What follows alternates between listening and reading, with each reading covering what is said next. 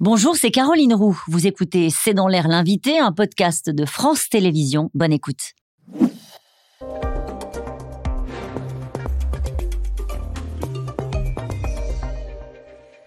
Bonsoir à toutes et à tous. Bienvenue dans C'est dans l'air. Je reçois ce soir Laurence Boone. Bonsoir. Bonsoir. Euh, vous êtes secrétaire d'État chargée de l'Europe et je voudrais vous interroger ce soir sur ce drame euh, qui s'est produit au large des, euh, des, côtes italiennes. Au moins 60 personnes, dont un nourrisson âgé de quelques mois, sont mortes hier à la suite du naufrage de leur embarcation. Ça s'est passé à l'Aube, en Calabre.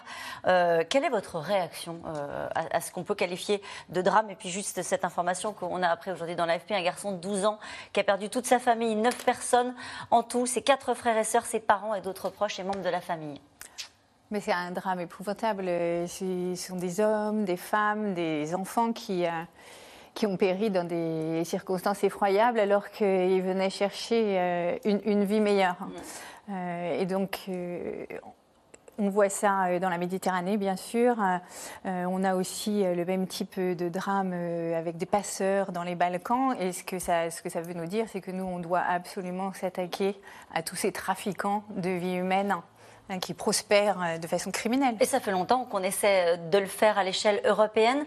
Euh, le gouvernement de Giorgia Meloni en Italie a mis en place une nouvelle loi qui oblige euh, les navires humanitaires à effectuer un seul sauvetage à la fois, ce qui augmente le risque de décès au cours de la traversée. Est-ce que vous pensez aussi, comme les autorités italiennes, que les ONG par leur action qu'elles mènent en Méditerranée, encouragent les migrations vers l'Europe et le trafic des passeurs que vous dénoncez à l'instant? Qu'est-ce que dit Giorgia Meloni? Alors, je, vais remettre ça dans un contexte global, parce qu'on a la route de la Méditerranée, on a aussi la route des Balkans. Pourquoi? Parce qu'il y a une situation terrible en Syrie, il y a une situation terrible euh, en Afghanistan, c'est la même chose en Iran. Et donc, c'est des flux, euh, c'est des, des, migrants qui vont chercher de l'espoir, soit par la Méditerranée, soit par la terre.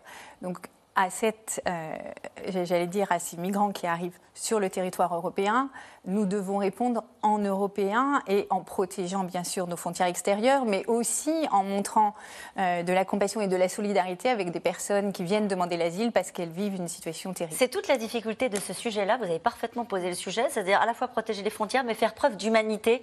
Euh, est-ce qu'il y a une, une, divergence de vue dans la façon dont il faut traiter le sujet en Europe? Quand on prend le cas précis de ce que fait Giorgia Meloni en Italie, par exemple alors, ce, cas-là, c'est celui des bateaux. Et vous vous souvenez qu'en décembre, on a eu l'affaire, euh, on a eu l'incident Ocean Viking, qui a été un drame atroce et où la, où la, enfin, qui aurait pu mal tourner, pardon, et où la France a fait ce qu'elle devait puisqu'elle a recueilli le bateau.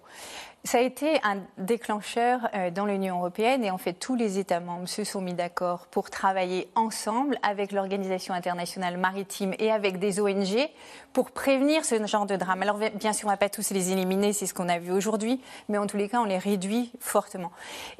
Ce qu'il faut bien se dire, c'est que les pays qui, sont, qui, ont de fortes côtes méditerranéennes sont bien sûr des pays euh, de première entrée. Et c'est pour ça euh, que la France, l'année dernière, pendant la présidence française de l'Union européenne, a mis en place ce qu'on appelle un pacte asile-migration, où les pays de première entrée doivent faire leur devoir et accueillir les demandeurs d'asile, et les autres pays de l'Union européenne, eux, doivent prendre leur part, soit financièrement, soit de façon. Ça marche pas très bien, Laurence On le sait que ça marche pas très bien. Les pays de l'Est, la Hongrie, la Pologne en tête, refusent euh, l'accueil obligatoire de migrants, c'est-à-dire répartir la charge sur l'ensemble des pays européens.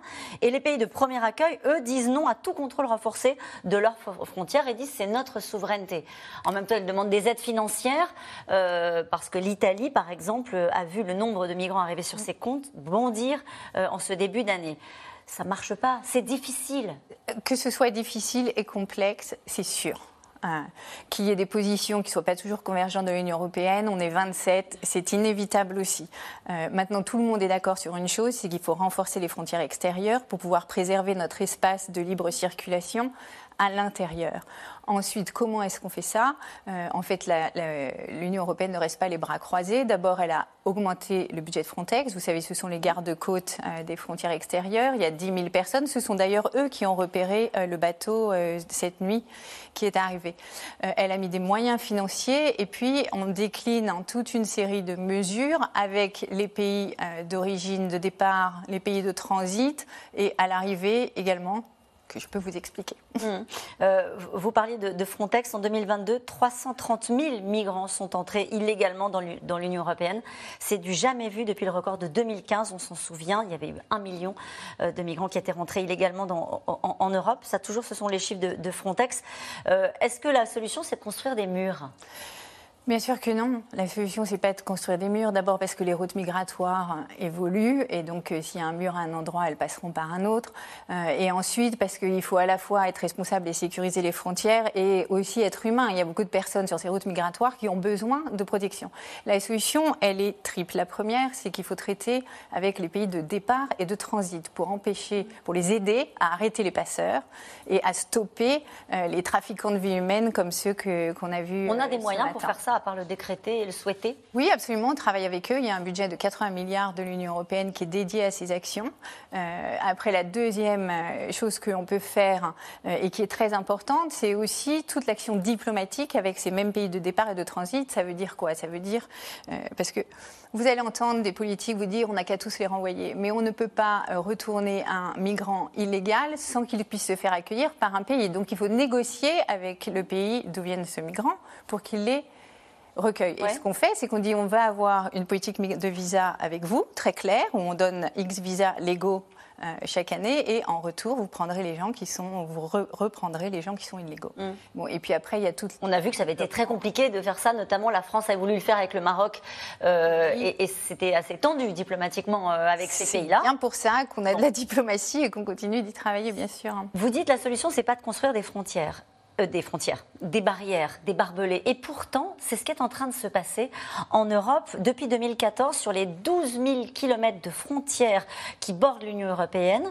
Euh, eh bien, on est passé de 315 à 2000 kilomètres de barrières, de barbelés euh, construits par des pays qui disent d'ailleurs à l'Europe il faut nous aider à payer ces murs. Est-ce que ce n'est pas le rôle de l'Europe de les aider à financer ces murs-là?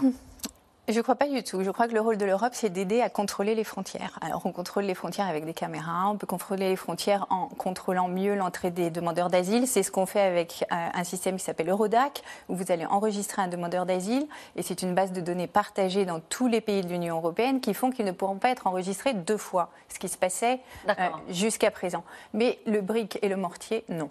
Pourquoi non? Est-ce qu'on va pouvoir tenir? Parce qu'on a le sentiment qu'Ursula von der Leyen, elle bougeait un petit peu euh, sur ses positions. Le 10 février, elle a parlé d'infrastructures mobiles et fixes, de voitures, de caméras, de tours de guet, de surveillance électronique. On se dit, bah, c'est plus simple de parler de murs. Non, mais il faut juste euh, être euh, très réaliste. Vous savez combien de milliers de kilomètres de frontières on a? Euh, donc c'est complètement absurde. Elle a parlé de ça, par exemple, dans le cas de la Biélorussie, euh, dont les frontières sont très poreuses, instrumentalisées par Vladimir Poutine, qui laisse des migrants passer pour créer des troubles. Donc euh, là, effectivement, il peut y avoir des actions. mais soyons clairs, l'Europe, c'est pas l'Amérique de Trump. Mm. C'est pas l'Amérique de Trump, mais c'est peut-être l'Amérique. En tout cas, je voudrais vous montrer cette photo. C'est une image de Joe Biden qui est allé euh, rencontrer ce qu'on appelle le, club des neufs de Bucarest. On va dire c'est les, pays euh, euh, de l'Est. Est-ce que le patron de l'Europe, c'est lui? Je ne crois pas du tout. D'ailleurs, il a trouvé un téléphone, euh, notamment celui d'Ursula. Je crois qu'il faut être sérieux dans cette guerre vis-à-vis de l'Ukraine. L'unité entre l'Europe et les États-Unis et tous les pays du G7 d'ailleurs, et la plupart des pays du monde, comme l'a montré euh, le vote récent aux Nations Unies, elle est sans faille. Euh, là où Vladimir Poutine pensait qu'il pouvait diviser l'Occident, mmh. il a échoué. Euh, et de façon euh, étroitement coordonnée. Et les États-Unis, et le G7, et l'Union européenne, et à nouveau d'autres pays se sont alignés pour le soutien militaire, pour le soutien économique et financier, et pour le soutien aux réfugiés. Et pareil, tous les paquets de sanctions de l'Union européenne envers la Russie ont été votés à l'unanimité. Mais ces pays-là, euh, République tchèque, Estonie, Hongrie, Lettonie, Lituanie, veulent le soutien des Américains c'est d'abord les Américains qu'ils appellent, entre guillemets, à l'aide sur les questions de défense notamment Mais En fait, je pense qu'il y a deux choses. Il faut se rendre compte qu'on est dans une période de transformation profonde, puisque le contexte géopolitique de dividende de la paix, il est derrière nous. Euh, il est derrière nous militairement, puisqu'on a la guerre sur notre continent, et il est derrière nous économiquement, notamment à cause de la rivalité entre la Chine et les États-Unis tous les pays qui sont dans la plupart des pays qui sont dans l'Union européenne sont venus chercher une ombrelle économique avec l'Union européenne et militaire avec l'OTAN. Mais le monde change et ils savent, et on a eu justement Donald Trump aux États-Unis qui se retirait de la protection européenne, donc ils savent qu'on ne peut pas tout faire tout seul. Mais après, on est en train de la construire, cette Europe de la défense. Et dans cette période de transition, on a besoin effectivement de certains matériaux américains. Et puis il y a une chose qu'on ne dit pas assez, c'est l'Europe de la défense, c'est en coordination avec l'OTAN toujours. Mm. Merci beaucoup, euh, Laurence Boone. On reviendra pour parler, vous reviendrez pour parler d'économie, hein, puisque vous étiez chef économiste de l'OCDE et la question des conséquences économiques de cette guerre en Ukraine euh, est posée. Euh, d'ailleurs, les, nouvelles sont moins mauvaises que prévues. Hein pour l'Allemagne notamment? Absolument. En fait, euh, tout dépendait des prix de l'énergie et de l'approvisionnement en énergie. Et l'Europe a montré qu'elle pouvait à la fois euh, faire baisser les prix et s'approvisionner. Merci beaucoup d'avoir été euh, l'invité de C'est dans l'air. On se retrouve dans un instant avec les experts de C'est dans l'air pour, pour évoquer la situation en, Ukraine avec une question qui est, qui est désormais posée. La Chine va-t-elle livrer des armes à la Russie? On en parle à tout de suite. Merci d'avoir écouté C'est dans l'air. Comme vous le savez, vous pouvez désormais écouter l'intégrale, mais aussi l'invité ou vos questions à nos experts. Tous ces podcasts sont disponibles gratuitement sur toutes les plateformes de streaming audio. Et pour le replay vidéo, c'est sur France.tv, bien évidemment. À bientôt.